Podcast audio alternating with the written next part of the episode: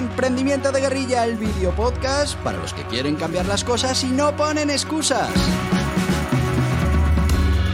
Los que se ponen en marcha con los recursos y medios disponibles. Los que buscan la formación y herramientas necesarias. Y sobre todo para los que no tienen miedo al fracaso, al emprendimiento. Así que si ya eres un guerrillero del emprendimiento o quieres serlo, bienvenido a nuestra comunidad. ¡Vámonos!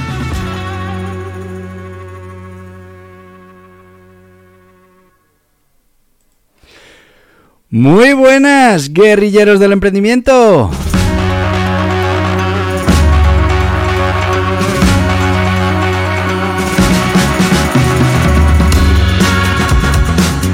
Que ya estamos en domingo, que ya queda poquito para que llegue el lunes, para que volvamos a nuestros emprendimientos.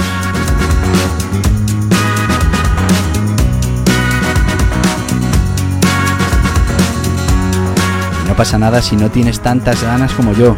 Yo es que estoy incentivado. ¿Y qué me produce a mí estas ganas locas de volver el lunes al proyecto de emprendimiento? Pues son tres cosas fundamentales. La primera, mi hijo Nicolás. La segunda, mi hijo Martín. Y la tercera y más importante, mi hija Julia. Es un terremoto.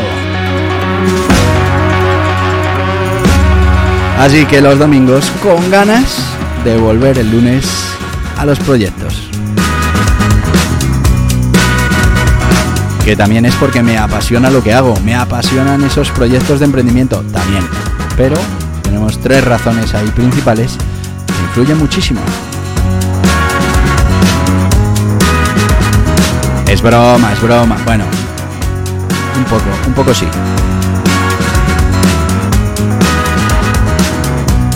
Pero vamos ya con nuestro tema de hoy. Sabéis que los domingos hablamos de... Eh, ¿De qué hablamos? Se me ha olvidado. No. De las píldoras del emprendimiento, que son esas historias que me han pasado, que me han contado, que tienen que ver con el emprendimiento, o esas fábulas que construimos con nuestro personaje estrella, Bergamoto. Y hoy tenemos una de esas fábulas de Bergamoto.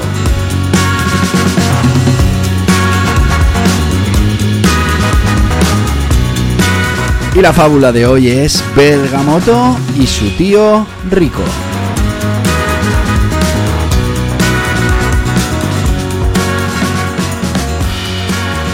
Y sin más, vamos ya con nuestra fábula, que ya sabéis que el domingo este podcast es más cortito. Buscamos tener más tiempo para reflexionar en tranquilidad y alejarnos también un poquito de todo ese ruido que genera el día a día. Hoy vamos a hablar de Bergamoto y su tío rico, y dice así la historia.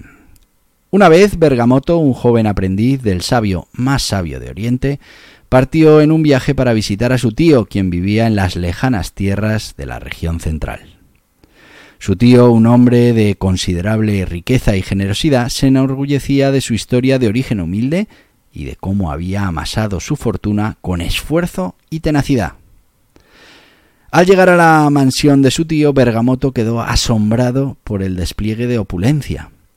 Su tío vivía una vida de placer y comodidad, despertándose tarde, leyendo y disfrutando de largos paseos por los jardines de su majestuosa mansión. Era además conocido por su generosidad, con puertas siempre abiertas a amigos y extraños por igual, y por sus banquetes extravagantes seguidos de regalos costosos para sus invitados. Un día mientras se tomaban una taza de té en el jardín, el tío decidió compartir una valiosa lección con su joven sobrino. Mientras saboreaba el aroma floral del té, su tío le confesó a Bergamoto que su derroche de riqueza será deliberado y que había una razón detrás de su aparente frivolidad. El tío le explicó que aunque parecía que estaba despilfarrando su fortuna, lo estaba haciendo para evitar dejar una gran herencia a sus hijos. Si bien esta revelación sorprendió inicialmente a Bergamoto, su tío continuó explicando su perspectiva. Sus hijos, dijo, habían recibido la mejor educación y estaban bien equipados para abrirse camino en el mundo. El temor, el temor del tío de Bergamoto era que, al heredar su riqueza, sus hijos se volvieran perezosos y dependientes, perdiendo la motivación para trabajar y esforzarse por lograr sus propios sueños. Quería que valoraran el trabajo duro y que apreciaran el verdadero valor del dinero. Aunque su generosidad pudiera parecer imprudente, estaba convencido de que actuaba de, en el mejor interés para sus hijos. Esta conversación provocó una profunda reflexión en Bergamoto. Había asumido que la riqueza y la generosidad de su tío eran meramente el resultado de su éxito y su deseo de compartir su buena fortuna, pero ahora entendía que había una lección más profunda detrás de sus acciones. La riqueza no era simplemente un premio a ser ganado, sino un recurso para ser administrado con sabiduría y con prudencia. No era simplemente un medio para el placer y la comodidad, sino también una oportunidad para involucrar y para inculcar valores y enseñar lecciones. Bergamoto pasó el resto de su vida reflexionando sobre lo que su tío le había enseñado. Regresó a su hogar, a su monasterio, con una nueva comprensión del valor del dinero y del trabajo duro. No solo estaba decidido a seguir aprendiendo de su maestro sabio, sino que también estaba motivado a esforzarse más en su propio viaje hacia la sabiduría y la realización. La visita a su tío se convirtió en una lección invaluable para Bergamoto, una que serviría para toda la vida, una que seguiría llevando en su corazón mientras continuaba su camino como aprendiz del sabio. En última instancia, la lección de su tía se convirtió en su propia moraleja. Esfuérzate cada día por aprender y trabaja con empeño e ilusión por cumplir tus sueños. Una de las mayores satisfacciones de la vida es conseguir las cosas por uno mismo y disfrutar la recompensa del trabajo bien hecho. Y con esta lección Bergamoto, que ya había regresado de su viaje, llevó consigo la sabiduría de su tío y su propia determinación para esforzarse y trabajar duro. A través de sus experiencias, Bergamoto estaba convencido de que la verdadera riqueza no estaba en los bienes materiales, sino en la sabiduría adquirida y en el valor del trabajo bien hecho. Y así, a medida que seguía aprendiendo del sabio más sabio de Oriente, Bergamoto se convirtió en un modelo de diligencia y perseverancia, siempre recordando la lección de su tío y esforzándose por vivir de acuerdo a ella. Bueno, pues esta es la historia de Bergamoto y su tío Rico. Vamos con nuestro sponsor y después un pequeño comentario sobre esta eh, historia que nos tiene que hacer mm, reflexionar un poco a todos nosotros en ese concepto que tenemos del dinero, del esfuerzo y de, y de todas esas cosas. Vamos ya con nuestro sponsor de hoy, que es Gestoritas, es la gestoría online, plataforma tecnológica, más de 50 profesionales que te van a ayudar a cumplir con tus obligaciones contables, fiscales, laborales, mercantiles, para autónomos y para pymes. Pero mejor que te lo cuenten ellos. ¿Vas a darte de alta como autónomo? ¿Necesitas constituir una SL? ¿Quieres dejar de pagar de más en los servicios contables, fiscales y laborales de tu negocio? Muy fácil, Gestoritas. Asesoramiento ilimitado con un gestor asignado en Gestoritas. Lo último en tecnología, plataforma contable, fiscal y laboral, software de facturación, portal del empleado todo lo que necesitas para cumplir con tus obligaciones fácilmente también en Gestoritas. Con experiencia, además de en los negocios tradicionales, en los digitales, tiendas online, infoproductos, dropshipping y learning con los profesionales de Gestoritas. Visita gestoritas.es barra hola y empieza. Y ya estamos de vuelta con la gente de Gestoritas. No os lo he dicho antes, son Centropay. Podéis constituir una sociedad limitada en 48 o 72 horas, con además tasas del registro y del notario súper reducidas. Y si eres autónomo, en unas horas podrán darte de alta y dejar todo listo para que puedas empezar tu actividad. Gestoritas, muy, muy recomendable. Seguimos, seguimos con esta píldora de emprendimiento que de la que estamos hablando hoy, de Bergamoto y su tío Rico. Y bueno, pues cómo percibimos nosotros eh, el dinero y, bueno, si lo percibimos como un medio, como un fin. Fíjate que mm, yo estoy bastante de acuerdo con, el tío de Bergamoto. De hecho, hace poco oía esa frase célebre que decía que, que si cuando te mueres eh, dejas una gran herencia es que no has hecho bien las cuentas.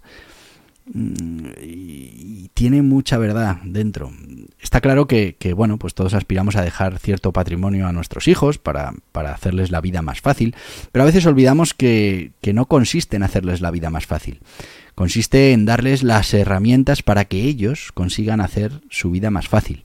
Y esas herramientas, pues seguramente hay que invertir. Mucho de eso que le queríamos dejar en herencia es mucho más útil que se lo demos en herramientas, en conocimientos, en capacidades que mañana les permitan tomar sus propias decisiones, sus propios rumbos y hacer eh, con esas capacidades lo que ellos estimen oportuno. Al final, ese patrimonio, ese dinero que les dejamos, pues puede contribuir a que realmente les estemos limitando esa capacidad de que consigan sus propios objetivos, sus propias metas y aquello que realmente quieren en su vida. Así que es muy importante que seamos capaces de, entender dónde está realmente el valor de lo que podemos transmitir a nuestros hijos. Yo lo tengo muy claro, mi mujer un poco menos, ya quiere dejar un buen patrimonio a nuestros hijos, que me parece bien, pero sí que es verdad que, la cosa es esforzarnos día a día para que mm, sean otras cosas las que garanticen el día de mañana su capacidad para estar en este mundo. ¿no? Una de las cosas que hace, que hago yo, por ejemplo, es el tema del emprendimiento kit con mi hijo, porque yo creo que todo lo que le pueda transmitir de esa cultura mm, empresarial, de, ese, mm, de esa cultura del emprendimiento, pues va a ser herramientas que va a tener a su disposición. No digo que quiero que sea emprendedor, no, que sea lo que quiera, pero que tenga muchas herramientas para que pueda decidir lo que quiera ser, que no se vea abocado a tener que ser una cosa u otra porque le faltan recursos, porque le faltan herramientas, porque le faltan conocimientos, porque le faltan habilidades. Así que yo creo que ese es el mejor legado que podemos dejar a nuestros hijos. Esa bueno, esa formación continua y ese amor por, por avanzar, por esforzarse, por crecer, yo creo que si lo conseguimos, pues habremos conseguido eh, lo importante. Y poco o nada influirá esa herencia que les dejemos en cómo afronten su vida y cómo se ganen la vida el día de mañana. Ahí lo dejo, para que lo reflexiones, para que lo pienses, para que nos demos cuenta de lo importante que es que cada uno elija su camino, que cada uno se esfuerce y que ese esfuerzo, al final, pues es lo que da valor a esa meta que conseguimos. Las metas que se consiguen sin esfuerzo, pues son menos metas, son menos éxitos. Ahí te lo dejo. Y te lo dejo hasta mañana. Mañana tenemos podcast. Mañana vamos a hablar de entrena tu mente. Vamos a hablar de otro método para gestionar el tiempo. Algo fundamental para los guerrilleros del emprendimiento. Y el martes ya sabes que tenemos una historia de un emprendedor de éxito que no te voy a adelantar. Y así toda la semana. No te lo pierdas. Así que hasta mañana, guerrilleros del emprendimiento. Y hasta aquí el podcast Emprendimiento de Guerrilla con este que les habla Borja Pascual. Mañana un nuevo capítulo, pero antes pedirte que te suscribas a este podcast en cualquiera de las plataformas YouTube, Evox, Anchor, Spotify, Apple Podcasts, Google Podcasts, Amazon Music. Y recuerda, si te ha gustado el contenido de hoy, dale un me gusta, compártelo y hasta mañana, guerrilleros.